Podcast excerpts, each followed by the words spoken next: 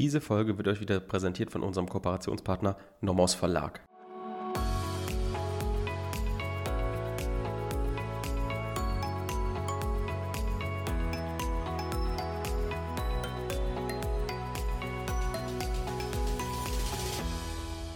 Willkommen zu einer neuen Folge Kurz erklärt.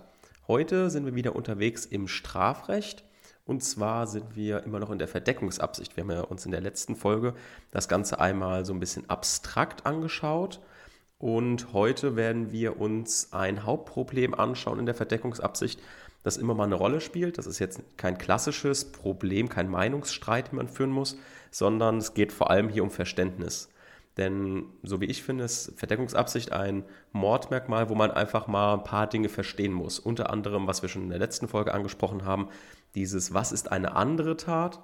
Wenn man das einmal verstanden hat, dann macht man es auch richtig. Aber hier gibt es jetzt keinen großen Meinungsstreit. Was das Thema heute ist, werden wir gleich uns anschauen. Jetzt erst noch mal kurz ein paar Hausmitteilungen. Ihr werdet es vermutlich hören. Erstmal Entschuldigung für diesen kleinen Hall im Hintergrund. Äh, es liegt immer noch daran, dass wir so ein bisschen hier so alles umbauen, so ein bisschen mehr ein Studio einrichten, damit der Sound noch besser wird in Zukunft. Und deswegen ist jetzt gerade die Übergangsphase, wo es halt ein bisschen halt. Ähm, das ist natürlich nicht der Normalfall. Es wird auch wieder ein guter Ton dabei rauskommen. Also keine Sorge. Danach wird es auch auf jeden Fall besser, als es vorher war. Dann vielleicht nochmal der Aufruf, einmal uns zu unterstützen durch, einen, durch eine einfache Bewertung bei Spotify, bei Apple Podcast. Bei Spotify ähm, kann man ja keinen Kommentar drunter schreiben. Einfach, wenn ihr den Podcast gut findet, eine 5-Sterne-Bewertung. Das wird uns wirklich unheimlich helfen ich sage es immer wieder, es sind immer noch wahrscheinlich so zwischen 2 und 5 Prozent nur, die den Podcast zwar hören, aber nicht bewerten. Also deswegen würden wir uns freuen, wenn auch diejenigen, die noch nicht bewertet haben, eine Bewertung da lassen. Das hilft uns auf jeden Fall dabei, gesehen zu werden auf Spotify und natürlich auch für uns ein gutes Feedback zu sehen. Ah, euch gefällt der Podcast, er hilft euch weiter. So, dann steigen wir mal mit dem Fall ein, genug der Vorsprache. Wir schauen uns nochmal an, was ist denn Verdeckung einer anderen Straftat? Ne? Fangen eigentlich immer mit Definition an, einfach um die so ein bisschen zu wiederholen, weil ja der Podcast für euch ja auch eine Wiederholungseinheit neben eurem normalen Lernen sein soll. Und die Definition der Verdeckung einer anderen Straftat ist, mit Verdeckungsabsicht tötet, wem es darauf ankommt, durch die Tötung entweder die Aufdeckung der Vortat in einem die Strafverfolgung sicherstellenden Umfang oder die Aufdeckung seiner Täterschaft zu verbergen. Was jetzt für unsere heutige Folge ganz wichtig ist, ist das Wörtchen mit Verdeckungsabsicht. Denn wir wollen euch erklären, dadurch, dass natürlich auch das Verdeckungsabsicht, das Mordmerkmal ein subjektives Mordmerkmal ist, wollen wir euch aufzeigen, wie wichtig es ist, zu differenzieren zwischen dem Vorsatz bezüglich der Tötung und dieser Verdeckungsabsicht, also dieser Absicht, die Straftat verdecken, eine Straftat verdecken zu wollen. Das ist nämlich nicht immer deckungsgleich und dann muss man gucken. Man kann in manchen Fällen eben nicht sagen, ja, der hat die, den Tod des Opfers, also den Erfolg, billigend in Kauf genommen, hat aber zugleich eine Verdeckungsabsicht, ne? weil Absicht ist dolus directus und das andere ist dolus eventualis, wenn man es nur billigend in Kauf nimmt. Und das ist nicht immer deckungsgleich. Es kann auseinanderfallen, es kann aber auch mal sein, dass das eben nicht parallel laufen kann. Ein Eventualvorsatz bezüglich der Tötung und eine Absicht bezüglich der Verdeckung einer anderen Straftat. Und das schauen wir uns heute mit einem Fall an, den ich mitgebracht habe. Und ich habe da ein bisschen länger suchen müssen, dass der auch so ein bisschen spannend ist. Und wenn wir diesen Fall durch haben, werden wir nochmal Bezug auf einen anderen Fall nehmen, damit wir mal richtig rausarbeiten können, oder damit ihr richtig seht, was ist jetzt ein Vorsatz bezüglich der Tötung und was ist jetzt genau die Verdeckungsabsicht. Und bevor wir uns jetzt den Fall genau angucken, gebe ich euch schon mal ein paar Merksätze an die Hand.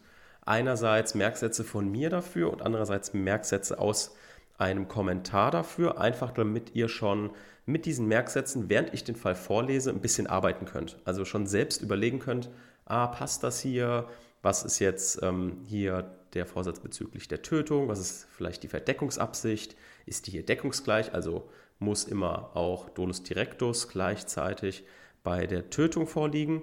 Diese zwei Unterschiede, das werden wir halt jetzt rausarbeiten und ich gebe euch jetzt erstmal die Merksätze an die Hand. Also, erstmal im Kommentar steht, bei den Merkmalen der dritten Gruppe, die subjektive Unrechtsmerkmale sind, muss der Täter nur hinsichtlich der Verdeckung der Tat mit Absicht handeln. Ne? Also hinsichtlich der Verdeckung der Tat mit Absicht handeln. Absicht bedeutet zielgerichtetes Wollen. Zwischen der Tötung und der zu ermöglichenden bzw. zu verdeckenden Tat muss also ein Finalzusammenhang bestehen. Die Absicht muss entscheidender Grund der Tötung sein, ohne das alleinige Motiv bilden zu können. So, da haben wir jetzt also schon mal rausgearbeitet, dass eben ein Finalzusammenhang bestehen muss zwischen der Tötung und der zu verdeckenden Tat. Und jetzt wird es weiter wichtig, hinsichtlich der Tötung genügt Dolus Eventualis. Also es kann sein, dass bezüglich der Tötung er den Tod, einen Tod, nur billigend in Kauf genommen hat, aber gleichzeitig eine Verdeckungsabsicht hat, also die Absicht hat, eine Tat zu verdecken.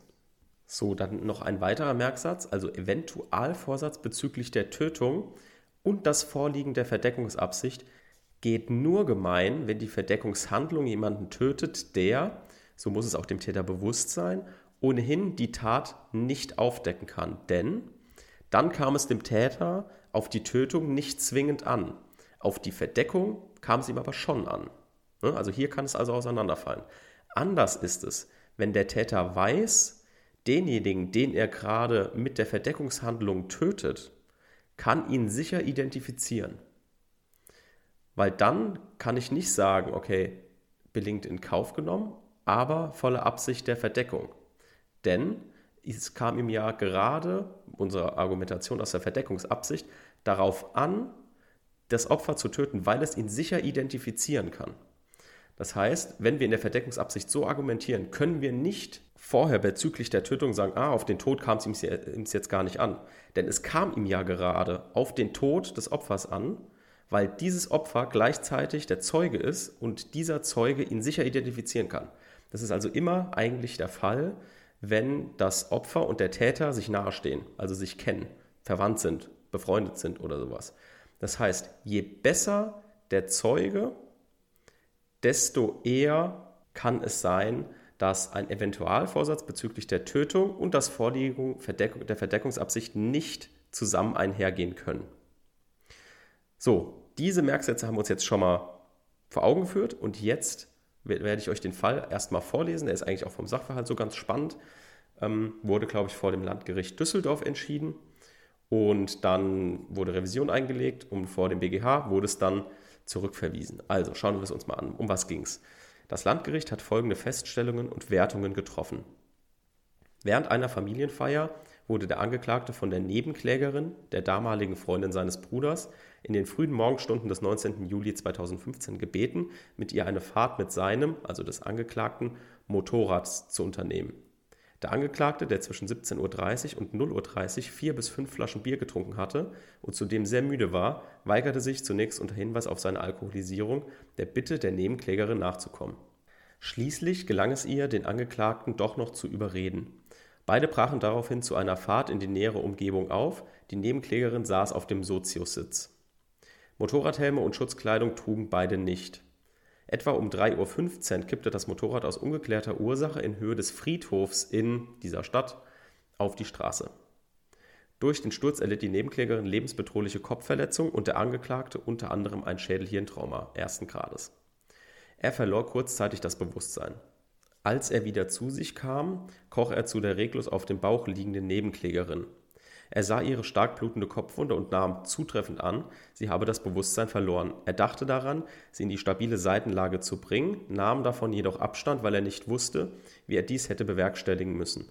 Stattdessen versuchte er, das Smartphone der Nebenklägerin zu betätigen und legte es, nachdem ihm auch dies nicht gelungen war, neben den Tatopfer auf dem Boden ab. Sodann hob er sein Motorrad auf, brachte es in Gang und fuhr nach Hause. Gegen 4.45 Uhr wurde die Nebenklägerin von anderen Verkehrsteilnehmern in nicht ansprechbarem und unterkühltem Zustand am Unfallort gefunden. Die Nebenklägerin ist infolge der erlittenen Hirnblutung unter anderem linksseitig gelähmt. Eine vollständige Wiederherstellung ihrer Gesundheit ist ausgeschlossen. An das Unfallgeschehen erinnert sie sich nicht. So, dann hat das Landgericht weiter festgestellt, das ist jetzt für uns besonders relevant. Beim Verlassen des Unfallortes war dem Angeklagten bewusst, dass die Nebenklägerin aufgrund ihrer schweren Verletzung dringend auf Hilfe angewiesen war und ohne umgehende medizinische Versorgung sterben könnte. Er wusste ferner, dass es wegen der Tageszeit und der Lage des Unfallortes dem Zufall überlassen blieb, ob er leblos auf dem Fußweg liegenden Nebenklägerin geholfen werden würde. Durch das Wegfahren von der Unfallstelle wollte der Angeklagte seine Teilnahme an der vorausgegangenen Trunkenheitsfahrt bewusst verschleiern. Er habe den Tod der Nebenklägerin deswegen billigend in Kauf genommen, um die Beteiligung an dem Unfall zu verdecken. Zu Hause angekommen, überlegte er erneut, ob er durch einen Anruf medizinische Hilfe für die Nebenklägerin herbeiholen sollte, entschied sich jedoch dagegen und legte sich ins Bett. So, und hier können wir schon feststellen, die Argumentation oder das, was das Gericht festgestellt hat, ist schon das, was wir auch eben so ein bisschen gesagt haben. Ne? Er hat also durch das Wegfahren von der Unfallstelle wollte der Angeklagte seine Teilnahme an der vorausgegangenen Trunkenheitsfahrt bewusst verschleiern. Aha, Verdeckungsabsicht könnte hier gegeben sein. Und dann, er habe den Tod der Nebenklägerin deswegen billigend in Kauf genommen. Aha, billigend in Kauf genommen. Also wollen Sie wohl darauf hinaus, a, Eventualvorsatz bezüglich der Tötung und eben doch vorliegend der Verdeckungsabsicht. Aber jetzt haben wir ja schon gesagt, mh, die sind ja befreundet, beziehungsweise sogar, ich glaube, das war ja die Schwägerin. So, und das heißt, es ist ein verwandtschaftlich beziehungsweise freundschaftliches Verhältnis. Die Zeugen, die er jetzt sterben lässt, also eventuell ein Mord durch Unterlassen, ein versuchter Mord durch Unterlassen, ist natürlich so, die kann ihn natürlich super identifizieren. Und jetzt haben wir genau dieses, dieses, diese Situation, die ich vorher schon beschrieben hatte. Und was hat jetzt das, der BGH zum Landgericht gesagt? Die Erwägungen des Landgerichts zur Ablehnung eines versuchten Verdeckungsmordes sind in mehrfacher Hinsicht durchgreifend rechtsfehlerhaft. Werbung. Auch heute haben wir wieder eine Empfehlung für euch. Und zwar diesmal einfach, weil wir heute gemerkt haben in der heutigen Folge, ah, es ging wieder um Vorsatz. Was ist denn nochmal Dolus Directus? Was ist Dolus Eventualis? Da haben wir jetzt nochmal ein Buch, was ich auch zur Vorbereitung für die allgemeinen Teilfolgen aus dem letzten Jahr insbesondere ähm, auch immer benutzt habe. Das ist das Buch Kindhäuser Zimmermann, Strafrecht allgemeiner Teil.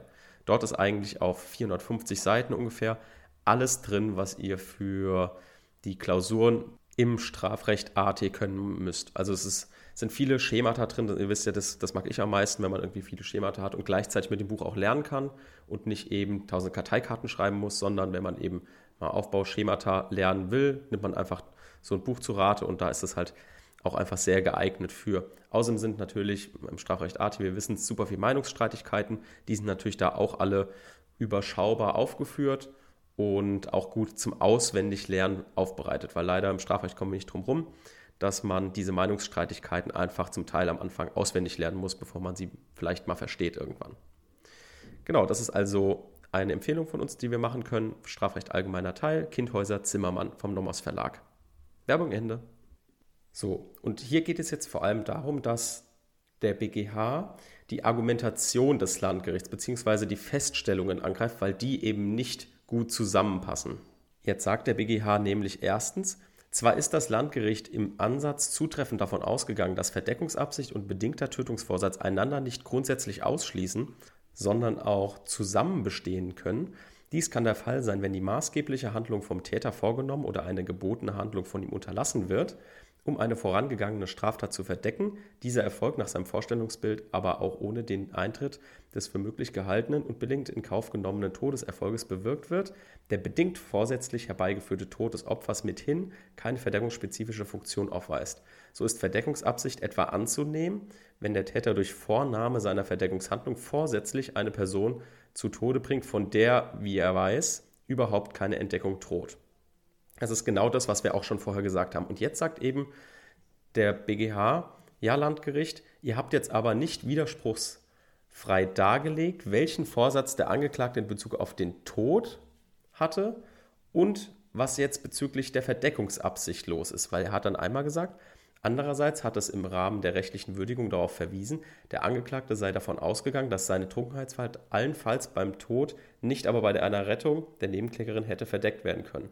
Letzteres deutet indes auf direkten Tötungsvorsatz hin, mit der Folge, dass auch die Annahme einer Verdeckungsabsicht nahe gelegen hätte. Also zum einen sagt das Landgericht, ja, billigende Inkaufnahme. Zum anderen argumentiert er aber gleichzeitig im Rahmen der Verdeckungsabsicht so, dass es so aussieht, als würde bezüglich der Tötung auch direkter Vorsatz vorliegen.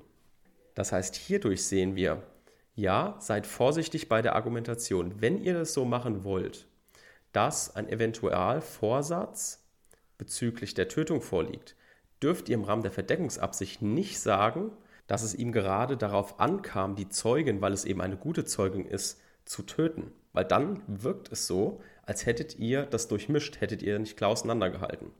Das heißt, es gibt eigentlich zwei Fälle. Wenn ihr einen Fall habt, wo jemand durch die Verdeckungshandlung getötet wird, ähm, auf den es jetzt dem Täter gar nicht ankam, also der so beiläufig irgendwie getötet wird und der jetzt eben nicht der gute Zeuge ist, der zur Aufdeckung beitragen kann. Beispielsweise, es brennt ein, also jemand hat im zweiten Stock jemanden erstochen, geht jetzt runter aus dem Haus, zündet das Haus an und sagt, ah, könnte sein, dass im vierten Stock noch irgendjemand ist. So, aber der von dem droht mir keine Aufdeckung. Dann nehme ich eben die Tötung des im vierten Stock lebenden Menschen billigend in Kauf, aber habe trotzdem natürlich Verdeckungsabsicht, weil ich eben meine Verdeckungshandlung mit Absicht, also das Anzünden des Hauses, mit Absicht vornehme. Da kann es also auseinanderfallen. Aber sobald ihr eine Verdeckungshandlung, die gleichzeitig zur Tötung der guten Zeugen oder der gut, des guten Zeugen führt, dann müsst ihr eben darauf achten, dass ihr, dass ihr diesen Eventualvorsatz bezüglich der Tötung nicht haben könnt. Da müsst ihr also darauf achten, dass ihr so argumentiert, dass es Dolus Directus bezüglich der Tötung vorliegt und dann seid ihr frei in der Argumentation bei der Verdeckungsabsicht. So, das war es eigentlich, was wir euch hier in dieser Folge zeigen wollten. Also dieses Auseinanderfallen von der, dem Eventualvorsatz bei der Tötung und gleichzeitiges Vorliegen der Verdeckungsabsicht ist grundsätzlich möglich, aber eben nicht, wenn durch die Verdeckungshandlung der gute Zeuge aus dem Weg geräumt wird, wo der Täter eben weiß, hm, weil wir beim Subjektiven sind, ah, der könnte zur Aufdeckung sehr gut beitragen, weil er mich eben kennt, weil ich mit dem befreundet bin, weil ich mit dem verwandt bin. Genau, das war es also mit dieser Folge. In der nächsten Woche werden wir uns der Ermöglichungsabsicht mal widmen, auch ein subjektives Merkmal, was natürlich eine Ähnlichkeit logischerweise zu der Verdeckungsabsicht aufweist. Was genau ähnlich ist, was vielleicht abweicht, werden wir uns in der nächsten Folge angucken. Bis dahin, tschüss.